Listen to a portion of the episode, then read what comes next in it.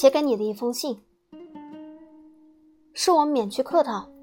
这封信是在你去买可乐的时候写的。给凳子邻座的人写信，在我还是初次，但不这样做似乎很难把我想说的传达给你，因为无论我说什么，你几乎都听不进去，是吧？嗯，你可知道，今天你做了一件十分使我伤心的事。你甚至没有注意到我发型的变化吧？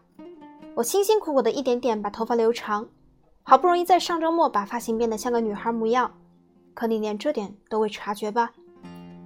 我自以为十分可爱，加之久未见面，本想吓你一跳，然而你根本无动于衷，这岂不太跟人过不去？反正你现在恐怕连我穿什么衣服都记不起来了。我也是个女孩，你就是再有心事要想。也该多少该正眼看我一下才是，只需要说上一句“好可爱的发型”，往下无论你做什么，哪怕再心事重重，我都会原谅你。所以我现在向你说谎，什么要同姐姐在银座会面，全是谎话。本来我打算今天住在你那里，睡衣都带在身上。是的，挎包里装有睡衣和牙具，傻瓜似的。但你偏偏不肯邀我去你住处，不过也好。既然你不把我放在心上，而似乎乐得一人孤独，那么就让你孤独去，去绞尽脑汁想各种事情，想个彻底。不过这也并非我说对你有多么恼火，我仅仅是感到寂寞，因为你对我没少热情关照，而我却一次也没为你效力。